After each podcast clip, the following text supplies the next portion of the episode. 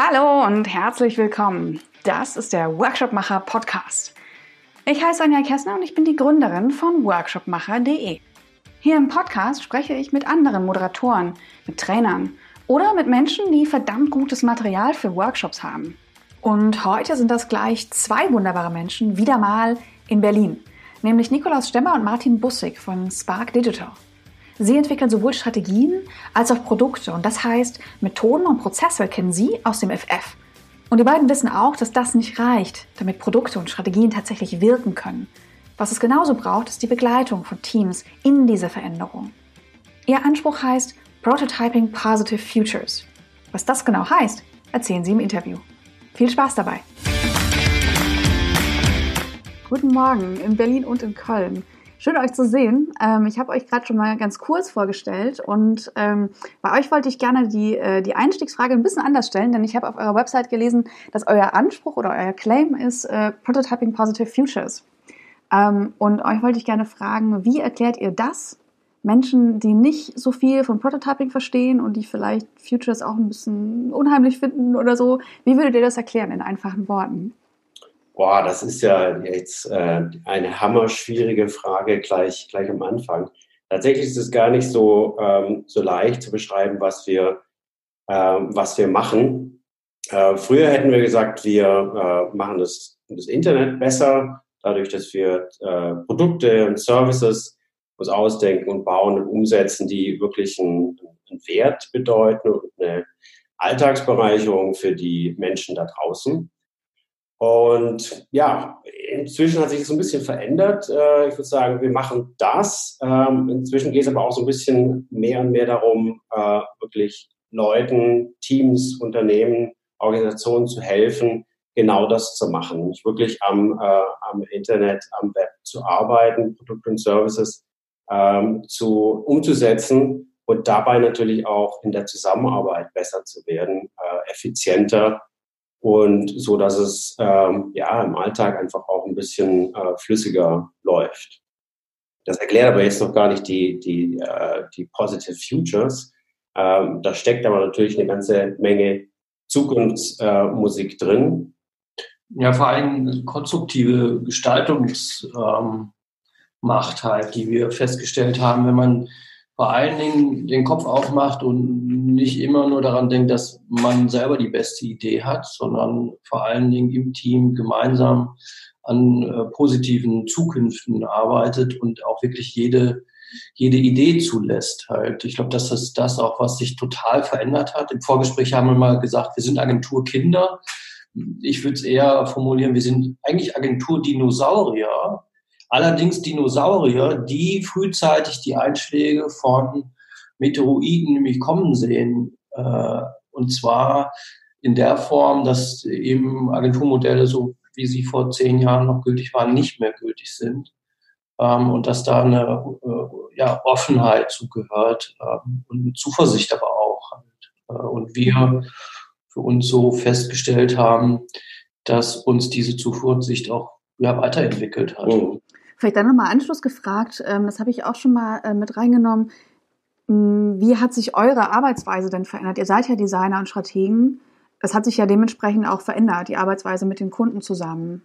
Ja, ähm, ich würde sagen, dass wir mehr und mehr wegkommen von, von groß angelegten Strategiepräsentationen oder überhaupt Strategiegebäuden, sondern mehr und mehr ähm, in ein ja, natürlich ist es immer auch so der, das Thema unserer, unserer Arbeit und der Workshop in ein agiles Fahrwasser.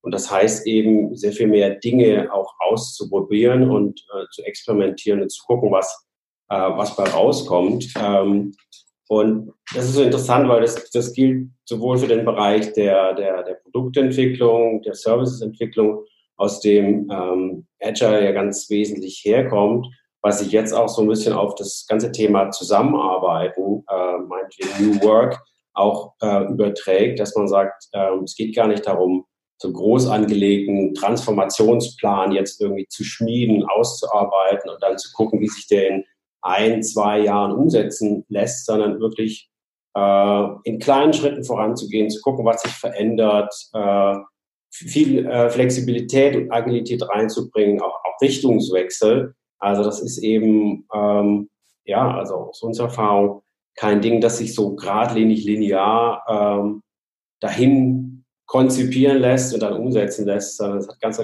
viel mit, mit kleinen Schritten zu tun.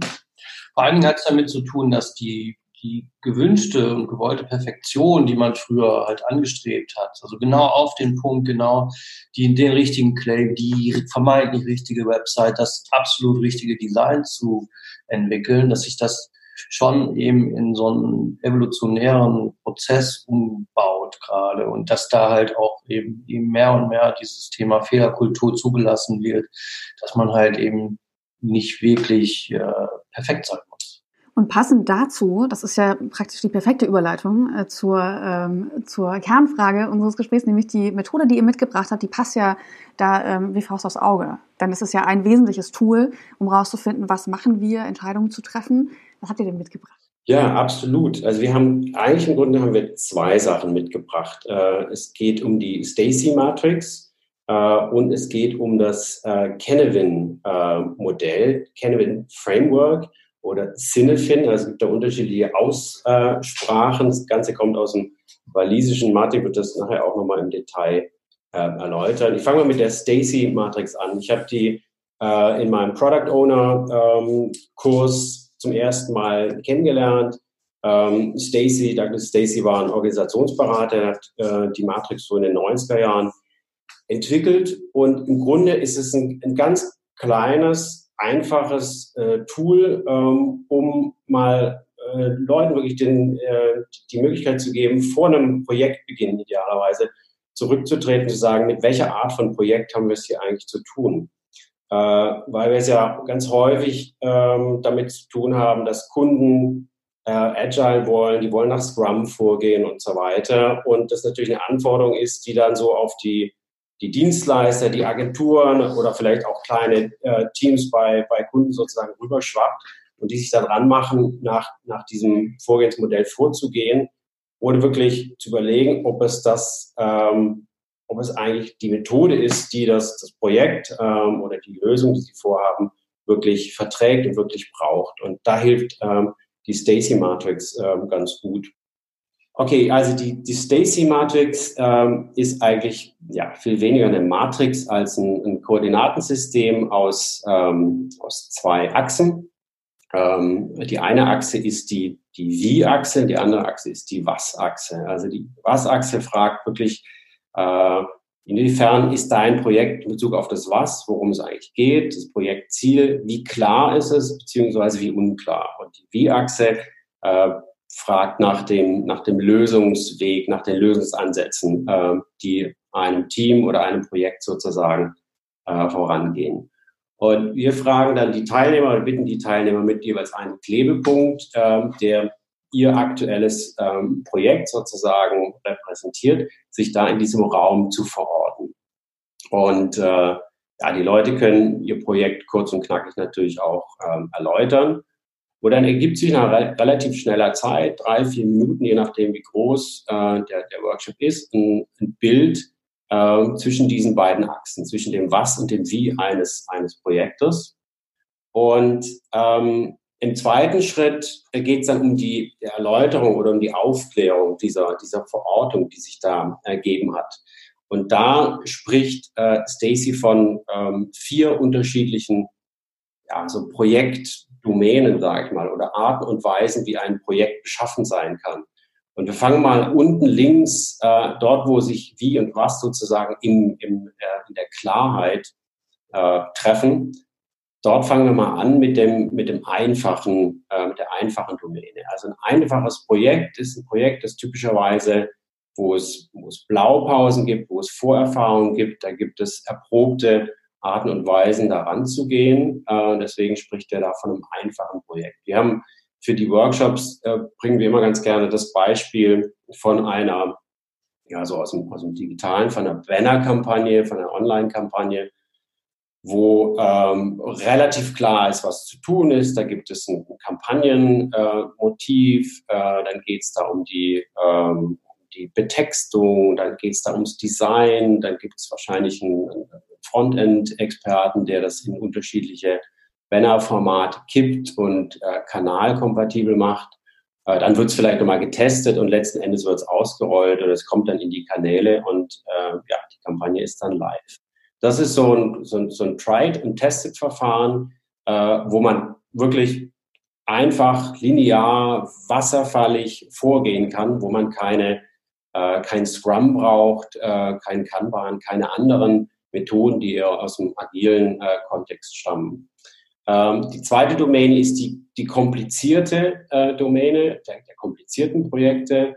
Ähm, wir haben uns so ein bisschen als Beispiel dafür äh, ausgedacht, wenn wir mal an ein großes Produkt oder Unternehmensportal denken, das in verschiedene Sprachen ausgerollt wird. Sagen wir, wir, wir, wir machen das in zwölf unterschiedlichen Sprachen und haben damit auch schon Vorerfahrung. Wir wissen, was das bedeutet, was wir da, was das fürs Design bedeutet oder auch den, den Prozess, das zu übersetzen.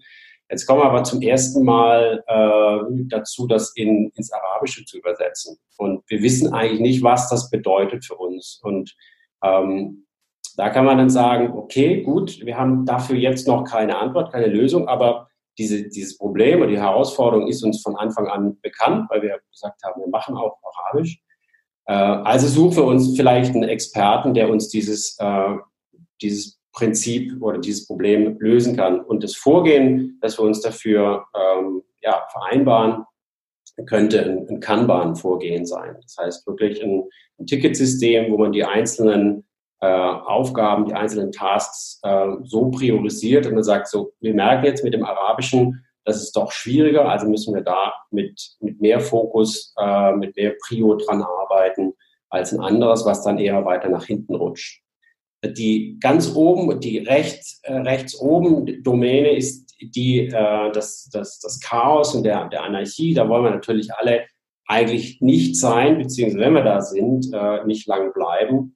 Ähm, so ein Beispiel wäre so für die ersten, ersten Monate eines, äh, eines Startups, wo so ein bisschen die Richtung klar ist, äh, aber vieles dann eben nicht. Die Märkte sind nicht klar, das Produkt ist nicht klar, das Team ist nicht klar, die Räume, wo das Team arbeitet, ist, sind vielleicht auch nicht so klar, verändern sich und so weiter. Äh, das heißt, da muss man wirklich sehr ähm, schrittweise vorgehen. Das sind typischer Weise, das ist eine Mischung aus, ähm, aus Design Thinking Methoden, aus, aus Scrum als Entwicklungsvorgehen oder so Startup, Lean Startup äh, Methodik, die da zusammenkommen. Und viertens, was dann natürlich überbleibt, ist der, der große Bereich äh, der, der Mitte sozusagen, äh, der, der komplexen Projekte. Und dafür sagt Stacy, ist äh, Scrum als, als das jetzt gerade ja, so populärste agile Modell sozusagen eigentlich das, äh, das perfekte Ding, weil es eben da wirklich darum geht, in kurzen Zyklen äh, rauszufinden, was funktioniert, was nicht funktioniert und das, was man lernt daraus, dann mit in die nächste Runde auch äh, zu nehmen. Und ja, also das, dieser, dieser Effekt von, aha, wir, also Scrum ist jetzt nicht die One Size Fits All, sondern es gibt andere Möglichkeiten, ist tatsächlich an vielen Stellen ein Augenöffner für, für die Teams, die wir mit dieser Methode sozusagen auch beraten. Wann in einem Projekt, vielleicht hast du ein Beispiel, wann würdet ihr sowas einsetzen? Zu welchem Zeitpunkt, ähm, dass Teams zusammenkommen und eben eine Reihe von Projekten vor sich haben? Was sind denn da so typische Fälle? Große, ähm, große, komplexe Projekte, die vielleicht auch gar nicht so sehr nur in einer, mit einer Methode sozusagen bewältigt werden können, wo es vielleicht ähm, eine, ein Arbeitsfeld gibt oder ein, ein, ein Stream, der mit, mit Scrum-Methodik bearbeitet werden kann, wo es wirklich um Produktentwicklung geht, von, wo man noch keine Blaupausen hat und andere Produkt- äh, oder Projektteile, die eher mit anderen Methoden bearbeitet werden oder typischerweise halt auch zum, zum Projektbeginn. Ja, eben. Also ganz wichtig ist, dass diese sehr schlanke, leichtfüßige Methode zum Start des Projekts oder eigentlich schon bei der bei den ersten Gesprächen darüber ähm, stattfinden sollte, weil es halt einfach eine ganz, ganz einfache Formatierung eines Dialogs darüber ist, wie man eigentlich vorgehen will. Ähm, und das ist halt auch das, was wir feststellen, dass viel zu häufig zu spät darüber gesprochen wird und viel zu häufig Voraussetzungen oder Setzungen gemacht werden, die heißen, wir sind agile unterwegs, wir sind Scrum unterwegs, Scrum-mäßig unterwegs.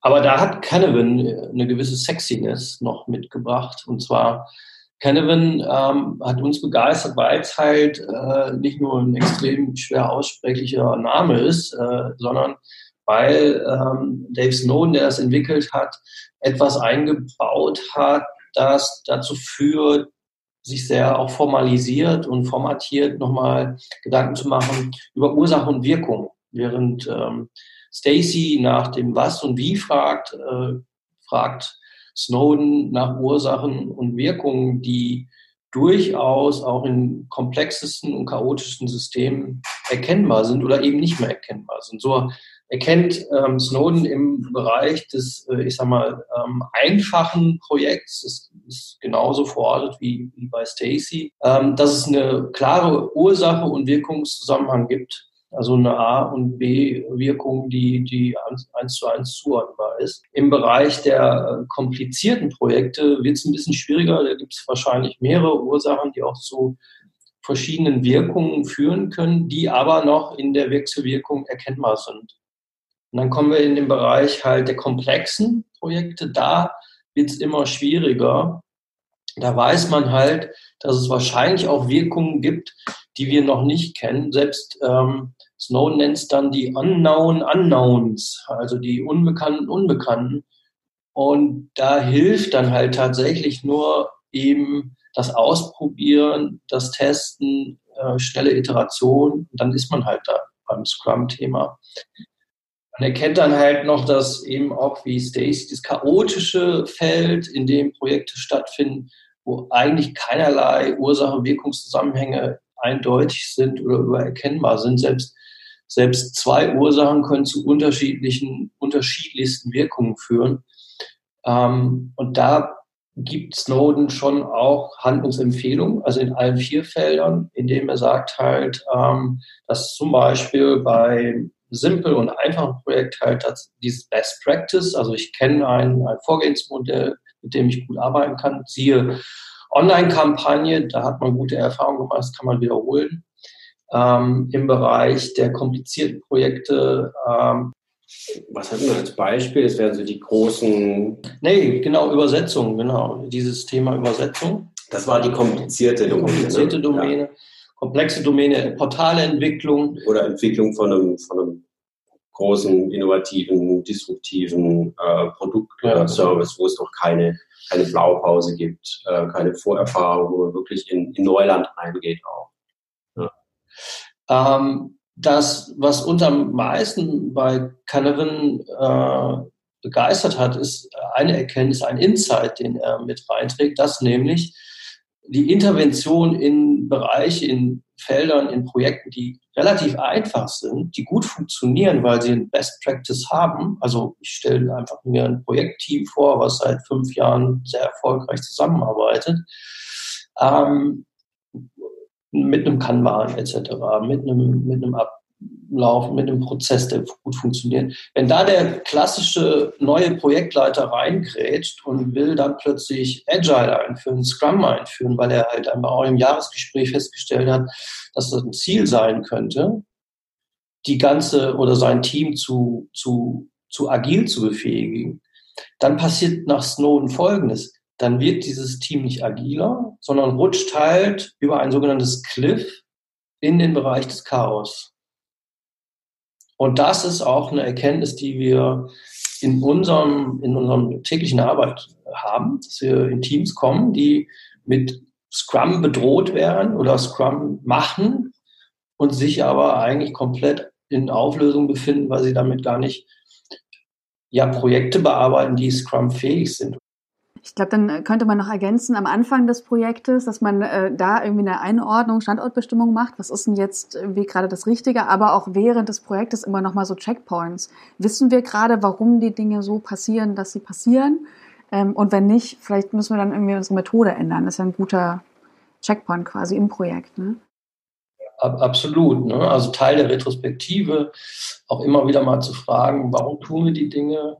Ähm, Also Snowden nennt auch äh, sein Management Framework kind of ein, äh, identitätsstiftend. Also es hat eine ganz starke äh, Dimension, also äh, zu sagen, da nach dem, nach dem Zweck zu fragen, wie bin ich da unterwegs, das mache ich gerade.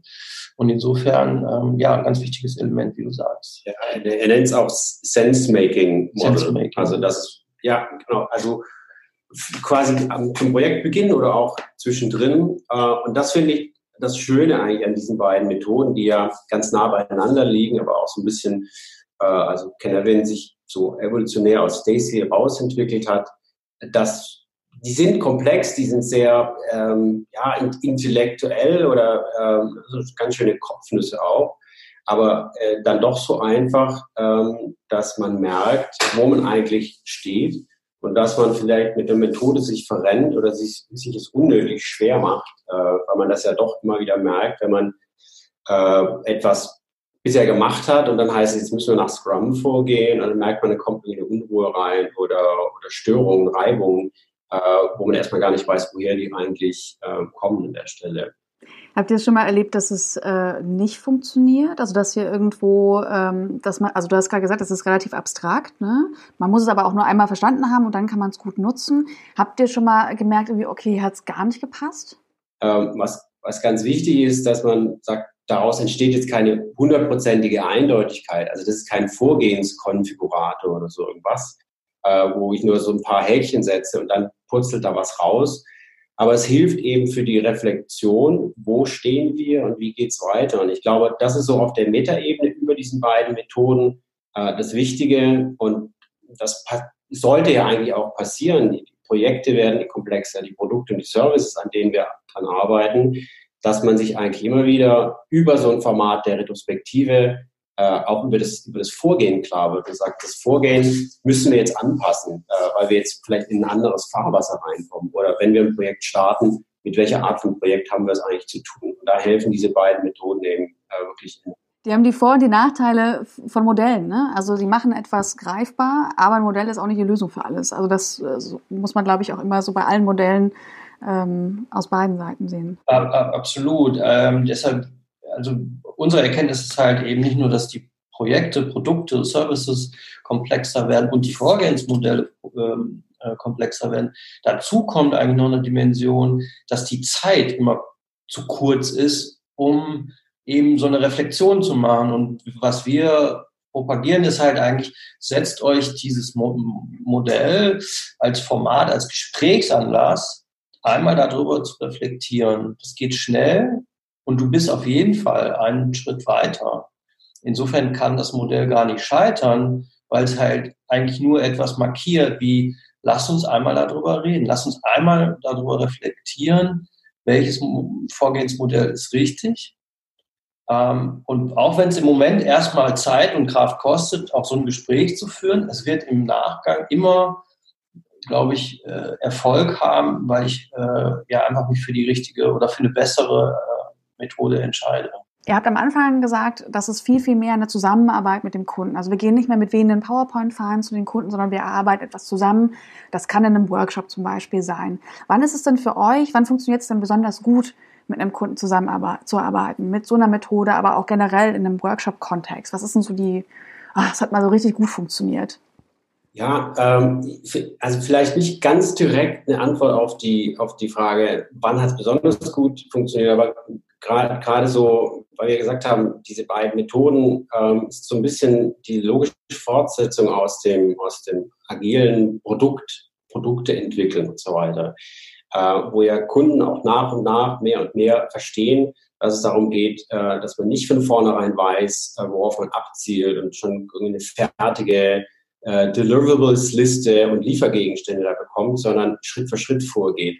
Dass man genau das also die, die, diesen, diesen Insight, den man hat, um ein Produkt zu entwickeln, auch auf die gemeinsame Zusammenarbeit, auf die Ebene bringt und sagt, ähm, wir, wir, wir können uns jetzt hier was ausdenken, wir können jetzt hier was vereinbaren, aber vielleicht gucken wir einfach alle Quartal rein, äh, wie es uns damit geht, äh, was das Team gelernt hat, was wir verbessern können, was nicht so gut funktioniert.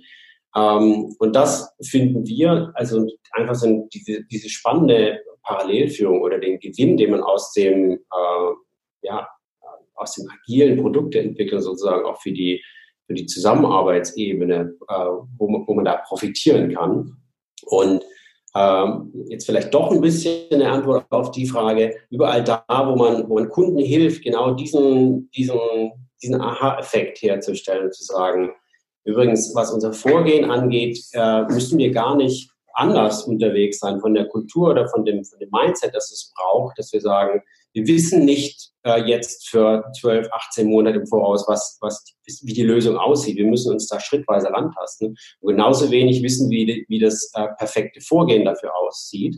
Wir wissen aber, wenn wir uns äh, da wirklich agil verhalten und wenn wir mit dieser Neugier auch ein Stück weit in, in, ein, in ein Neuland reingehen, wo wir Teams in neuen Konstellationen, in neuen Kombinationen arbeiten lassen, dann wird es Ergebnisse geben, die, geben, die wir uns immer wieder anschauen äh, und von da aus dann mit, den, mit dem, was wir lernen, äh, besser werden. Ich habe noch eine einfache Antwort und zwar ähm, ein Erfolgserlebnis, äh, das wir selber erstmal erlernen mussten, war äh, bezogen auf Workshops, dass man Luft dran lässt, haben wir es mal genannt. Und zwar haben wir reflexartig, als wir mehr und mehr Workshops entwickelt haben, die so vollgepackt, weil wir noch eine Methode reinbauen wollten, weil es, natürlich ritualisiert ist, weil es halt strukturierter ist. Wir stellen mehr und mehr fest, wenn man die richtige Choreografie von richtigen Workshop-Elementen hat, dann ist es extrem wichtig, auch Platz zu lassen für diese Gespräche, die wir eigentlich initiieren wollen.